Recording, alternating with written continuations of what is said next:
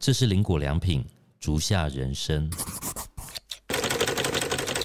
有了创意市集之后，先从原油会变成创意市集。对，当修给我赚的钱，然后再开公司，对对好对励志的故事哦。很励志，很励志。第一次开公司就倒闭，有没有？就上手。百分之九 第一次倒闭就上手。他们在创业的时候就几个人凑起来，他们其实他们的商业计划里面或者未来要怎么分配这些东西，他们其实是没有搞清楚的。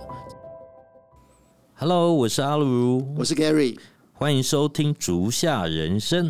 那我们这个单元呢，又到了我们的岛屿对谈喽。岛屿对谈，我们一开始设定的部分是我们其实有很多创业家的朋友，对然后他们可能在创业的过程当中，可能有不同的挫折，或是不同的成功之处。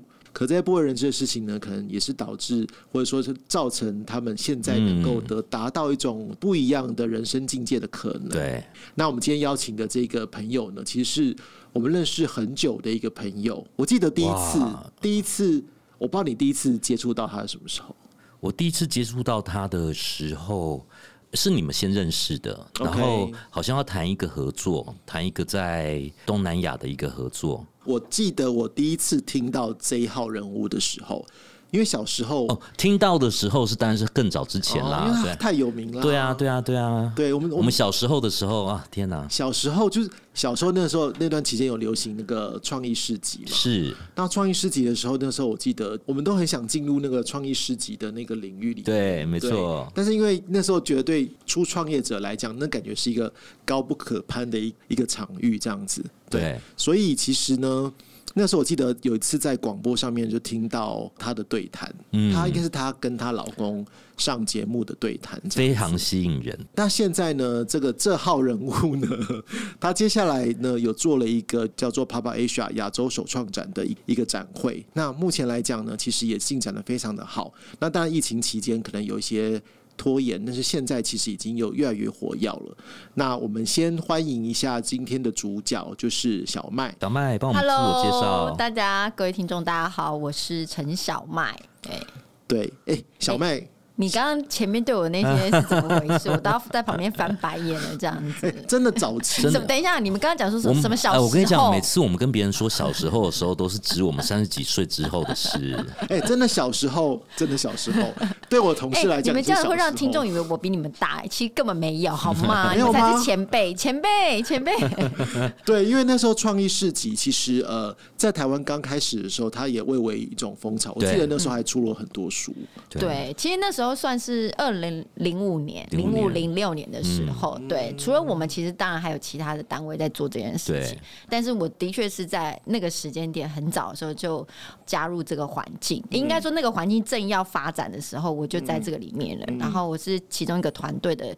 执行团队的一份子，这样。那我那时候因为也很年轻，就才还在念大学嘛，所以就觉得这件事情很好玩呐、就是在现场有放电子音乐的朋友啊，然后有做创作的朋友啊，然后自己也因为是念广电系的，所以也在那个现场也放自己拍的电影、纪录片等等这一些。这也是一个创作者，对我本身当但这个活动的发起是怎么开始的啊、就是因为当时我的朋友叫心仪，然后他就觉得台湾在那个时间点好像少了一些什么好玩的事情，嗯，然后就从这个念头开始，然后因为他的朋友都是电子音乐的朋友，那时候台湾蛮流行 EDM 的，所以我们在当时就想说，哎、那我们来办这个活动，然后在活动现场呢有放电子音乐的朋友，嗯，也有做一些创作的内容。那慢慢的，因为场地的转换，比如说我们一开始，我记得第一次是在建国啤酒厂办的第一场，哦，七月中超热的，嗯对。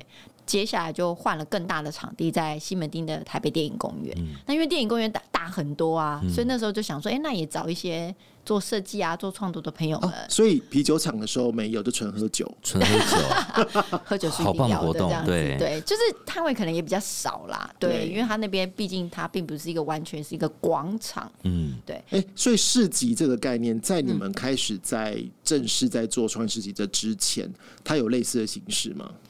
其实我们当时为什么叫 Campo？它的概念，它其实就是意大利文广场的意思。嗯，所以在往后我们在寻找场地的时候，其实就有意识的去寻找像是大空间、大场域，然后可以让大家集结在这个里面。那当时的 Campo 它其实也是有五个字义，就是 cinema、然后 art、music、people 跟 original，、所以我们在呃，背得出来，不错。真的拜托我都念几十年了，有没有？对啊，所以对我我就说我们刚才想说哎 小时候啊，小时候，对，所以就是我们的呃这些参与者就会以这五个元素去做发想，所以你嗯。来到 Campo 的时候，你就会一定会有像是我们现场有影像的播放，可能像是我们曾经还跟那个金马奖办过金马市集耶。哦，然后现场就放电影嘛，对，然后 art 的话，那当然不用说，就有很多做创作的朋友们，嗯，对，然后 music 就是电子音乐，然后 people 就是这些很有趣的人们，然后而且你知道吗？那时候当时我们每个月办一次 camp，、大家就会超级奇装异服，就你可能平常穿的。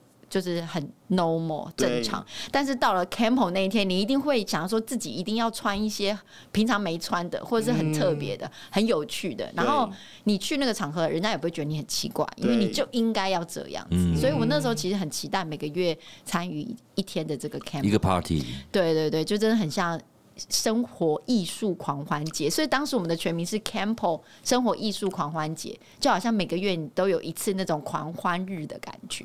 那一开始的发起，刚刚说你跟心仪，对啊，还有一些朋友，哦不是只有个我们人一起做对，我们就有主要心仪发起嘛，但是我们有很多爱玩的朋友，可能一起聚集做这件事情。OK，那后来到创意市集这样的形式的呈现是比较后期了吗？呃，其实，在当时呢，呃，创意市集这个字，因为我们是叫生活艺术狂欢节，其实创意市集这个字，呃，它应该算是从英国就是传进来的，嗯。对。然后，那当时其实也有一个作家，就是我记得他应该是叫王怡颖，他有写了一本就是创意市集，就这四个字，嗯他有写这本书。对。对，所以也在那个时间点，所以大家呃，不管是消费者或者是在这里面的人，他们就会投射。觉得哎、诶这个样的形式就是创意市集。那的确，在国外这样的创意市集，其实他们也有，就是在广场里面，然后也有很多人会贩售自己的商品。嗯那但是他们可能不仅仅只限于原创商品，他们可能有都二手啊、跳蚤啊、对食物啊，对对吧？对所以说，其实那个时候我自己也也被感受到，就是说，哦，原来国外有这样的东西哦。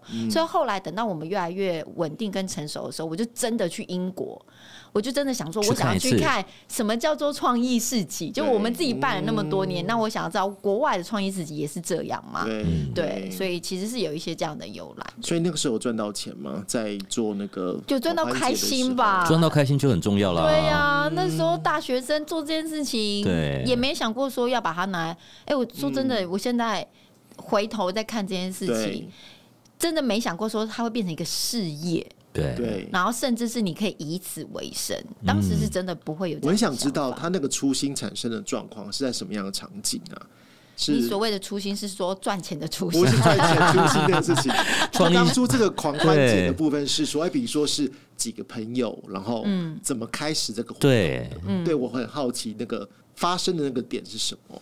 我觉得最主要，心仪是一个呃，心仪是 Campo 这个创办人最主要的灵魂人物。嗯，那他这一个人呢，他最有趣的地方，我觉得就是，我觉得当时他应该是二十七岁吧，嗯嗯，对，然后也是在一个就是觉得这个这个时间点，其实希望在这个呃生活里面有一些有趣的事情发生，嗯对。嗯嗯。那就像我刚刚讲的嘛，那其实他有一群就是做电子音乐的朋友们，嗯嗯嗯，然后那也有一群就是做创作的朋友，对，所以怎么样让大家可以聚集在一起，然后玩一件好玩的事情，嗯。所以这个初心、这个初衷其实就是这样子，就是好玩，嗯，对，就做一件有趣好玩的事情，然后让大家可能好像不会只是就是只有那些怎么唱歌啊、KTV 啊对那一些那些事情这样，而是有一些更有意义的、更好玩。那我好奇的是大家，后来你是怎么样把它转化成是一个？因为呃，我觉得好玩很重要啦。到后来你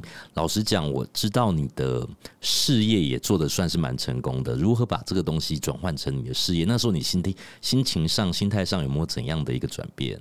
当时因为我们并不是一个公司，对我们不是公司化，然后我们也不是一个嗯，怎么讲？就是非盈利组织，我们什么都不是，我们只是比如说，哦，就我们三个人，阿如、Gary 啊、对小马，那我们一起来做这件事情。所以当时其实并没有说什么，哎、那我们这次做的这个事情，你可以分两万块，你可以分三万块，你可以分多少？没有，完全没有。当时其实就是只有收摊位，就摊摊租嘛，这样子，嗯对吧？对。比如说可能收个五百块，然后全部可能今天场次是五十摊，对。然后收个五百块好了，这样子，嗯那也才多少？两万多这样子，嗯。对吧？嗯。所以他这个钱就是拿去付了场地，场租？对，拿去付了什么喇叭、音响这样子，对对对。那就就可能还还要自己再倒贴哦。对对所以当时在做这件事情的时候，并没有想说他还可以赚钱，那是因为后来因为我们是每个月都办一次，对。对，然后越来越多人参加，嗯。然后可能一开始只有三十摊，然后后来变五十摊，后来变嗯。一百摊，越来越多的时候，嗯然后发现这样子的活动引起很多人参与，嗯嗯然后所以呢，就慢慢的开始有所谓的商业场，嗯。就是除了我们每个月自己办，自己办的爽，自己办的开心，然后想到这个主题要干嘛，到真的有人拿钱嗯。请我们去做一场商业场。嗯。对。对，那这个所谓的有人付钱，就是比如说政府单位，嗯他们可能想要办一些活动吧，对不对？嗯以前你知道他们都是办什么啊？园游会，对。有了创意市集之后，就从园游会变成创意市集。所以你们现在看，是不是所有什么大活动，是不是都有创意市集？是。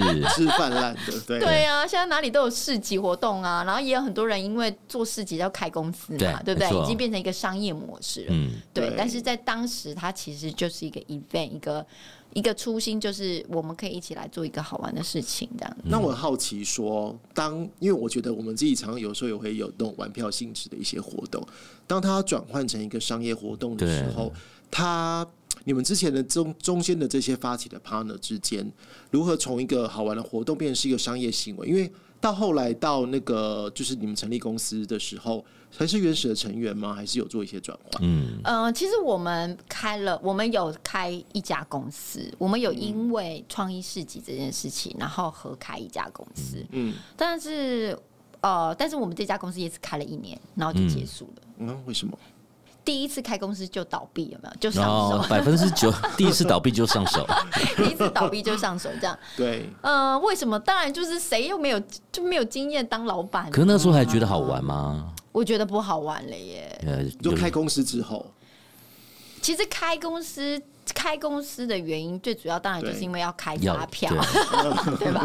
因为商业场开始嘛，对就有人拿钱请你去办创意市集那。个不好玩的部分是不是来自于发现你们原本的初心是快乐好玩，然后到后来变成是以盈利为目的，还是赔钱？其实我觉得在当时，我们因为开始接了商业场之后，对，它就有所谓的分配。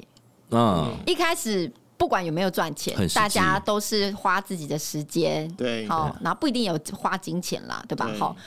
但是因为你就是只是参与，但光光是参与这个过程，你就其实很享受了，所以根本不会去想说，哦，我今天要靠它赚钱，因为我们并不是因为一开始是想要赚钱而加入这个组织的。对然后我自己当时在大学的时候，我其实也有自己的另外的工作，就是我就去当展场主持人嘛，展场主持人超赚的啊、所以我根本不需要 show girl 吗？对 show girl、dancer、主持人这一类，所以我根本不需要靠这个去赚钱。对对，那我那所以我觉得对我来讲，参加 Campbell 是一个好玩的事情，就觉得跟朋友一起玩。所以当后来第一个转折点就是有商业场开始。付钱给我们去办创意市集的时候，他就有了所谓的分配。分配的意思就是啊，他一定有一个预算嘛。对，那这预算呢，去除了要去支付这个活动所有的营运成本之后，他一定会有利润，对吧？对他就会有利润，不管这个利润多跟少。嗯那利润多跟少之后，那请问这个利润是分给谁？嗯，怎么分？嗯，对吧？它其实就会有像这样子的出现。对，那所以它就开始变化。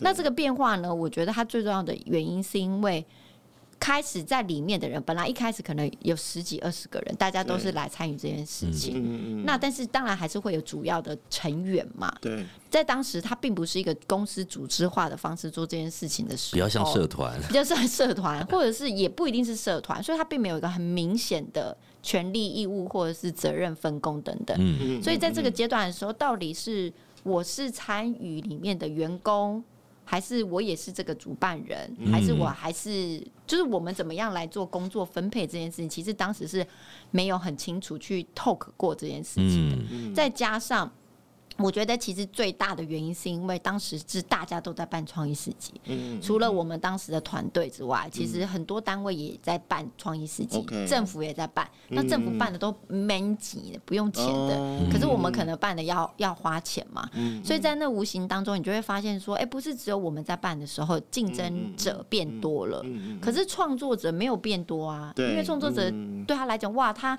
可以有很多场子可以跑。对他对你他这一周参加 Campo，下一周参加西门，然后再下周去华山，哈，他就对变成说他有很多场次可以选择。嗯那所以对我们团队来讲，我们反而是说，哎、那我们还要继续办 Campo 吗？嗯因为一开始，因为一开始我们觉得好玩啊。哦，对对吧？嗯然后可是现在好像不太好玩了，因为已经变得是商业的事情进来。对，对来我可以问一下嘛？嗯你那一年公司收掉，它是赚钱的还是赔钱的？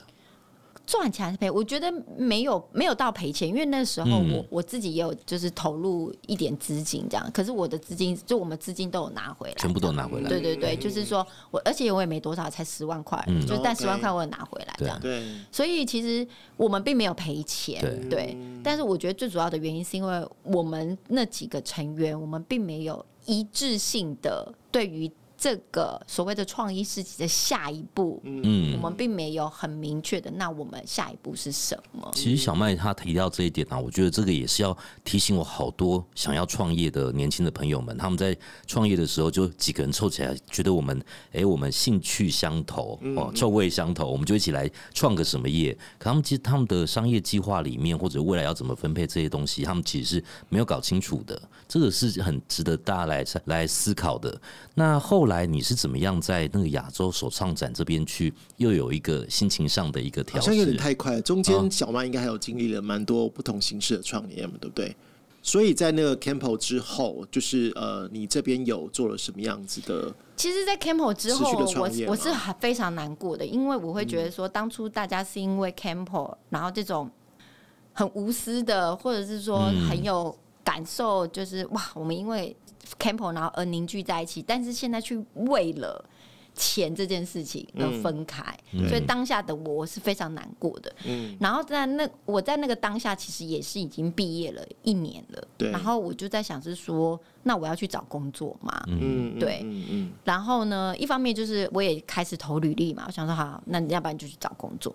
然后但是在找工作的过程当中，又觉得说，啊可是我对这件事情我还是很热衷哎、嗯就是我觉得我如果我不做这件事情的话，我一定会很后悔，我会人生抱有遗憾这样子。所以其实我们是零八年呃零七年的年底，嗯嗯嗯，我们做了高雄最大的跨年活动，哦，真嗯的，做完然后嗯就结束了。对，这公司就 close 了。嗯然后呢，二零零八年的时候呢，其实我也才。其实我可能也才找了一一两个月工作吧，然后四月，二零零八年四月，然后我就成立自己的公司，嗯就是我现在的公司。嗯当时我的想法就是，好，我就是再做一次，嗯嗯嗯那这次只有我自己这样子，就是我自己独资做这件事。嗯那如果我失败的话，那也没关系，因为至少我的人生不会有遗憾。嗯 OK 因为我我自己才尝试嘛，因为之前是因为跟人家合伙嘛，然后大家意见不合，所以这件事情就没办法走下去所以。我很好奇的，那个时候你金钱的那个心里面的那个关卡，你有处理过去吗？因为你刚刚有提到因为钱分开，我相信这个时候你对这个钱的的感觉感受是不太好的。对啊，蛮不好，因为我觉得，因为我们明明是因为这个的所感受到的成就感而做了这件事情，而开这个公司，可是最后却因为无法去把钱分清楚这件事情而分开。嗯嗯，对这个事情，就是让我觉得不是很好受。那但是因为我们几个成员没有共识，嗯对，所以因我，而且我觉得对我来讲，最重要还是人吧。就是说，这里面的成员里面，呃，心仪是我的朋友，所以我对他，我觉得只有信任感，我并不在意什么钱的问题。可是另外的成员，我就不一定觉得说。呃，我想要继续跟他共事，嗯所以我就觉得，那在那个当下，我觉得好，那与其我要选边站，那不如我们就大家都就是在这个停损点就是停下来这样子，嗯对嗯，对，所以在当时我就也选择就是一就结束这件事是，不是因为这样子，所以让你在后来的创业里面，你选择了独资？这这绝对是啊，绝对是对，哦。因为当时我记得我的男朋友也是说，那不然我也投资你一点好了，这样子。对，然后我还跟他说不，不用了，嗯，就是我不想要闹上什么社会新闻，这样。就是如果你知道吗，就是男女朋友的时候借钱啊什么的，就是当时的男朋友，当时男朋友，当时的男朋友其实是现在的老公，现在的老公，哎，所以现在还是你独资哦。没有啦，但后来他就有加入这样子对，但是可是现在更容易闹上社会新闻了。还是会，还是会，未来是很难说。未来是很难说。但是我的意思说，但是当时对我来讲，我是很就是下决定的，就是我很嗯确定我就是要自己独资这件事情。嗯，因为我觉得是我自己决定要开公司。那如果这公司它最后因为我失败，然后资金归零，那我觉得也是我必须要去承担这件事情的。嗯嗯，嗯对我很好奇耶，因为在那个时代，你那个时候几乎没有工作过，对我没有，然后一开始要做这样子一个公司，你的投入，你怎么有钱可以去投入这样子一个？展场主持人呐、哦，当修给我赚的钱，然后再开公司，对对对好励志的故事哦。很励志，很励志。没有，因为我是念台艺大的夜间部，所以我白天都在打工，所以我的确就是有利用打工的这些时间点，然后赚的费用，呃，赚的钱，就我都把它存下来，这样子。那下一个创业的东西是什么？在那个当当时，呃，你刚刚说二零零八年，对，我后来零二零零八年就创了西甲嘛，就创了现在的这个公司。然后我们、嗯其实我们公司算是转型三次，，OK OK，对，就是因为第一次呢，就觉得哦，当时我做创意市集，然后但是因为成员没有共识，所以我们就分开了。嗯，然后所以当成立公司的时候，当然第一件事情就是想说，那就是一样做相关的嘛。对，但是那时候呢，我第一件事情其实做的是经纪人，嗯，就是我签了漫画家米奇曼，哦，就是做经济插画 IP。嗯嗯，对，因为当时在创意市集里面这些品牌里面，我跟米奇曼就是很好，我们是朋友。对，对，但是后来做了一段时间之后，应该有一两，嗯，我不确定是一两年还是几年，因为我有点忘记。但是对我来讲，我就发现说，诶，一个插画经纪人其实必须要有的所谓的呃知识，嗯嗯，对，然后还有如何去安排这些事情，其实是很重要的。嗯对，那我就在这个过程中，我发现说。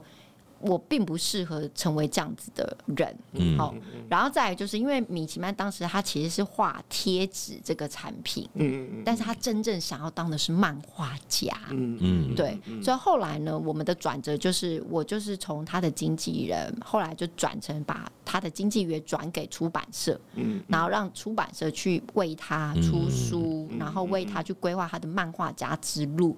所以这反而这个转折让我觉得说，一方面也是哦，其实这个创作者。他虽然一开始在创意市集卖贴纸这个产品做得很好，卖得很好、哦，嗯但是呢，他真正心里想要做的是一个漫画家。嗯那当他要从一个卖贴纸的商品的创作者到他要成为一个漫画家，这一条路线并不是我能帮得了他的事情。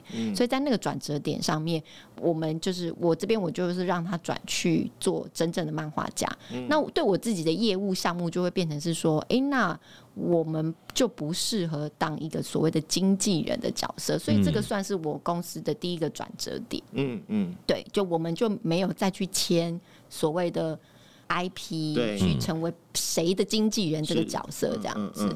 那再过来，再过来的话呢，所以后来就发现说，哎、做创意市集这件事情还是我的擅长的地对方。对，然后我们就从台湾的创意市集一直做到海外的创意市集，嗯所以我们那个时候第二个转折点算是我们第一次带领品牌。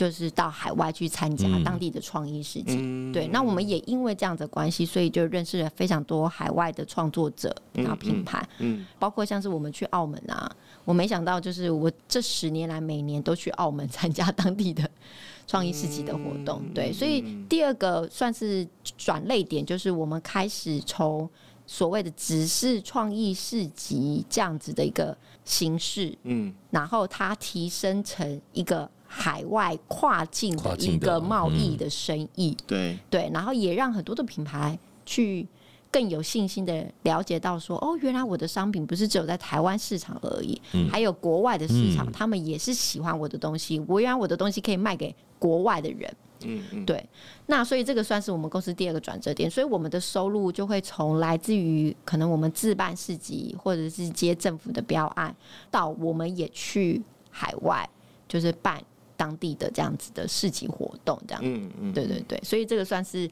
第二个转折点。然后第三个转折点，当然就是后来我们就是呃进入了迪化街，就是经营了一个嗯 URS 的经营的空间。然后我们开始从游牧民族变成落地在地方创生，对，对，就是从经营一个活动到变成去经营空间。嗯嗯，对，所以这个算是第二个，呃，第三个三点零。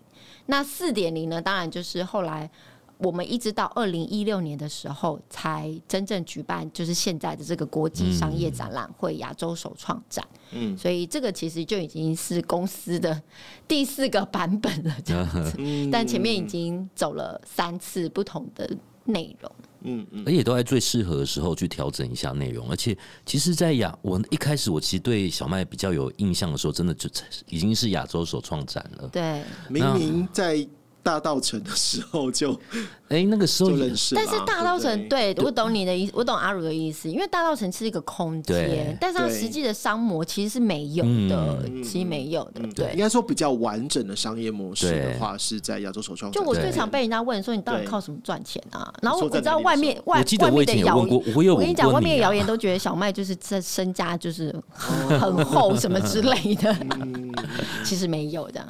所以为什么会兴起做亚洲首创展这样子的一个活动？我觉得真的是累积耶。刚刚阿如有提到说适当的时候时间点，其实我觉得没有什么适当的时间点，反而真的都是机会来临的时候。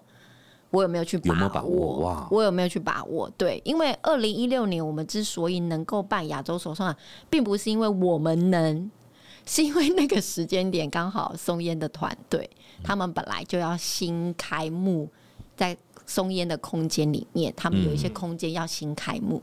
那当时我们就有也有跟他们聊过，说，哎、那有没有什么空间我们可以一起来做或办活动等等？对，所以在当时呢，就双方都有提到这件事情。对我来讲呢，我就我是一个就比较冲动的人，然后因为我的经验里面，就是我是举办过这种大型的活动的，对。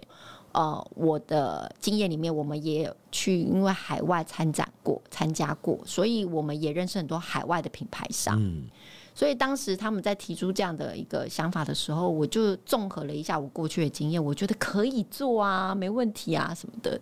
所以呢，我们就在二零一六年的时候决定说，好，那我们就是十一月来办这这个活动这个事情。但是我们筹备期只有三个月，呀天哪，这么大的活动哎、对，八月的时候，嗯哇，我整个肾上腺素就那是三个月爆发这样子，嗯对，所以嗯，我觉得这些都是因为你看啊，我二零零八年就成立了公司，然后一直到二零一六年才。真正举办亚洲首创展，这中间是八年呢、我认为是到亚洲首创展也才真正成就我做了一个所谓的完整的商模，因为会展这件事情是大家都理解的，都知道它的商业模式是什么，或者知道他在干什么。可在那之前，每次我跟人家讲说，哦，我们是从创意自行做起来的，然后我们有个迪化街的空间，其实大部分人都真的不知道我在干什么，嗯，然后也都觉得，那你有在赚钱吗？你这么瘦，是不是都没有好好吃饭？受了原罪，对啊，但是到了首创展之后呢，其实它就是一个很明确的会展模式，它的特色就是有亚洲各国的品牌来台湾参展，可以有好的消费者，有好的买家，嗯然后可以采购他们的商品。对，所以这个是我们嗯目前在做。所以在这个工作里面，你觉得有什么样子的例子，或是什么样发生什么样的事情，会让你觉得这个创业是值得、值得继续做下去的？哦我觉得在这件事情之前啊，我常常还蛮否定自己的，嗯，就会觉得说自己到底在干什么，就是花了那么久的时间，然后那么长的时间，然后那么执着做这些事情。嗯那我觉得现在看亚洲首创展，我就觉得哇，就是因为有亚洲首创展，所以它让我得到很多的鼓励。嗯。比如说，我常常会收到一些品牌会跟我说啊，小麦，谢谢你举办亚洲首创展，嗯，然后谢谢你就是办了这个活动或者展会，然后让我赚到钱哦，嗯。或者是说哎让我找到好的买家，好，或者是让我知道原来我可以走到这里。嗯。嗯哇，他们讲的那些话都让我觉得哦，我要哭了，这样子，就是我让他们开启了视野，然后让他们去知道原来自己可以走得这么远，嗯。去让他们自己发现原来我可以成为那个我不敢想象的那个人，嗯，就是人都会这样嘛，就觉得自己不可能成为那样子，对。你知道吗？或者是说我不可能拥有像别人一样拥有的东西，对，但是因为我现在在做的事情，都让他们一步一步的接近那个想象中的自己，嗯。我就觉得哦，这就值得啦。我就觉得对我来讲真的是蛮受感动的，这样。但但相对来讲，就是好像开头你某一种某一种心灵导师的状况来说，但应该也压力蛮大的吧？因为你毕竟是背负着一些人的期待，或是很多摊商，或是对。哎、我觉得这件事情对我来讲啊，嗯嗯我觉得就是我有个好处哎、这这这几天我也常常有在跟朋友分享，嗯我觉得我个性中里面有一个特质，就是我很少感受到恶意，嗯？嗯嗯嗯嗯，就是我很少感受到人家，比如说人家跟我讲一些缺点，或者讲一些事情，我就会去想说，OK，他讲的这件事情，那我可以怎么样优化它，嗯去改，就是改善它。嗯。但我不会觉得他是针对我这个人这样子，嗯。或者是说他就是讲我不好。嗯嗯，对，所以我觉得这件事情上面，我就比较可以 focus 在说，OK，那我怎么去把事情优化的更好，嗯那就不会出现后面的那些情绪。哦我觉得好棒的一个一个，我觉得是可能是天赋哦，因为就我理解，很多很多的参展的人，他们其实人多嘴杂，一个人一句，然后你知道那个有时候大家在比较，在争一些争一些呃资源，这个是很可怕的哎。对啊，然后但是我觉得，当然我不是一开始就这样啦，我也不是一个圣人，就人家讲我，我都觉得哦无所谓啊，或没关系什么的。对，但是我觉得这真的需要学习。嗯情绪跟事情这件事情，我觉得如果我可以把情绪尽可能的放在后面一点的话，嗯那我就可以比较有多一点的时间跟理性去思考，哎、那我事情可以怎么样优化？嗯我就可以帮助这件事情再推进一点。所以其实这几年，我觉得我自己也的确也一直在学习怎么样把事情做得更完整一点，或更优化一点。因为我觉得那真的会有有差耶。因为我对一个品牌，跟我要对一百个品牌讲话，对，其实那个东西是要有一致性的。对，那我蛮好奇的，因为其实最主要你在做的就是你刚刚说是各国的一些市集或是一些创作者的一些交流，但是刚好前两年遇到了那个 COVID nineteen 的部分嘛，这个东西几乎是断掉。那你又是以这个作为最主要的一个诉求，那这两年你是如何度过这段时间的？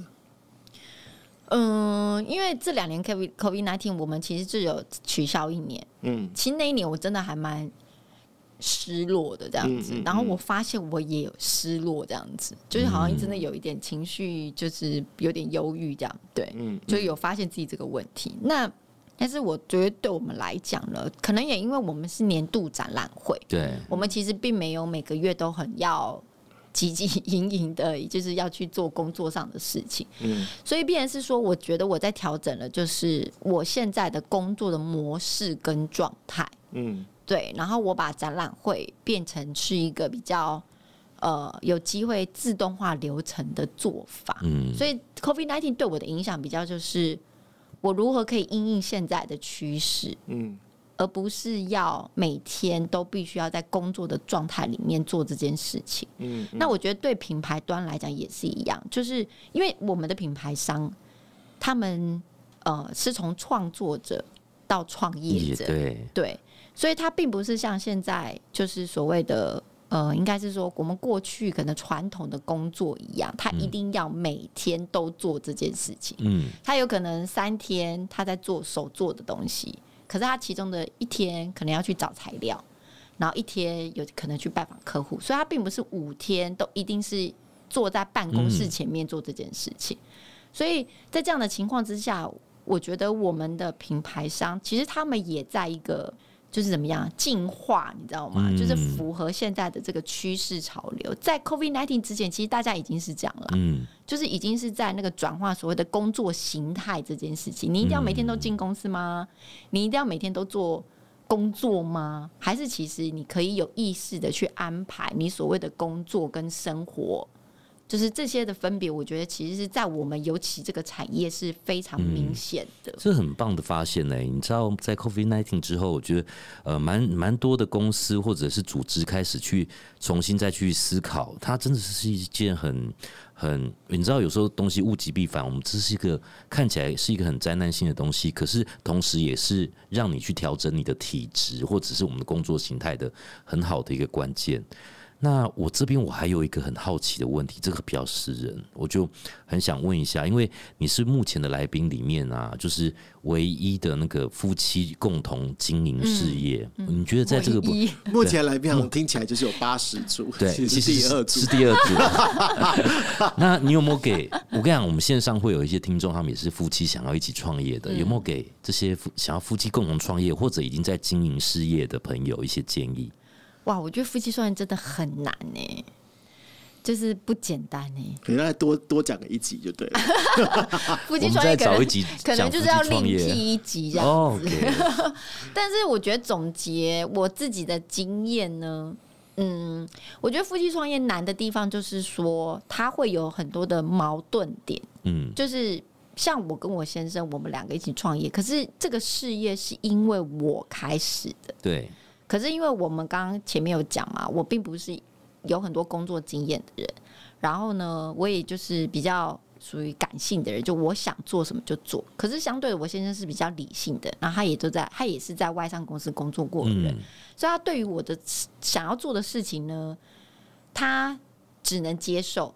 可是站在他的理性跟外商的训练底下，他知道有些东西是不可以的。嗯，对，是不能这样子做的，或者是说你要有安排的，对。所以，但是他又他没办法同时当我的老公，又要同时是我的同事，就是就人格分裂嘛，嗯对。所以我觉得夫妻创业难的就是在这边，你又要他体谅你，哦，你你你希望他照顾你的情绪。但你又希望他能够在事业上面辅佐你对，哇，公事公办，对，这真的是非常困难。所以我跟我先生，其实我们的确，我觉得在我创业应该是目前是十五、十七、十五、十七年嘛。我觉得可能至少在十年以前，我们都，我觉得这件事情其实对我们两边都蛮痛苦的。嗯，对，其实真的都有造成一些影响，这样子。那我觉得随着我年纪越来越成熟，成熟，我觉得我会就是比较可以跟他去沟通，说那我们现在的状况是事情的状况，还是人的状况，嗯就会比较去站在一个大人的吧角度，会去跟他讨论说，诶，那我现在遇到的事情是我情绪上面的。就是反应，还是是说在事情上面，我们怎么可以去处理它这样子？嗯，我觉得夫妻创业其实最主要，最后我觉得我们还可以这么保持，就是彼此的友善的地方，应该是在于是说结果。嗯就是像我现在每次都会问我一个问题嘛，他说：“那你希望怎么样？”他每次都会先问我结果怎么，就是你要什么结果，嗯然后再回推，那你现在的情绪是合理的嘛？因为如果你一开始就发脾气啊、大骂啊什么的，那你可能你就会最后的结果就会闹得很难看。可是闹得很难看，或是离婚，都不是我们两个要的结果。嗯，所以如果我们没有要这个结果，那你回推回去，那你的情绪其实一开始就不需要这么的抓马，或者是这么的嗯，不开心。对，所以我觉得他每次问我说：“那你希望怎么样的时候，我就会说：那我希望怎样怎样怎样怎样。”所以在回推回去的时候，我们两个就比较可以平心而论的去讨论说：“OK，那我们现在可以怎么做，然后让我们的希望、我们彼此的期待是可以达到的。”那看来，我觉得这个主题啊，一定要在另辟一集的节目来做这件事情。哎，不过这个以终为始的这以终个概念，为始其实蛮好的一个概念。对，那最后想要了解一下，就是呃，你这边有没有针对于创业者这边，就是如果想要从事创作工作者的话，你觉得他们要成为这样子的角色，而且能够经营的好的话，有没有什么样你们建议的条件呢？我觉得有一段话我自己蛮受用的。以前我其实会常常的就是否定自己，然后会觉得说啊，自己什么没工作都没有经验，然后还想要出来跟人家创业这样子。对，然后身边当然也有很多很优秀的创业者都做得很好，然后也会一直想要去跟人家比较。可是后来嘛，慢慢越来越在这个行业里面，我发现啊，就是有一个要点，我觉得蛮重要的，就是其实因为这个世界变动的太快了。你看现在嗯 Chat GPT，、就是你说要 我还在为了这个焦虑中。对呀、就是嗯不用焦虑，我们就接受它这样子。对，对是好的开始，是好的，是好的，因为它可以对节省我们很多时间，所以我就觉得是说，其实真的就是这样子、哎，就是你不用很完美才开始，但是你一定要先开始。嗯嗯对我觉得真的是这样的，而且你在开始之后呢，你要记得就是学习，嗯嗯，就是不管是什么时候。好，你就算你很完美，你还是要学习啊！我看过很多专业的创作者、创业者，他们也都是一直在学习的。对，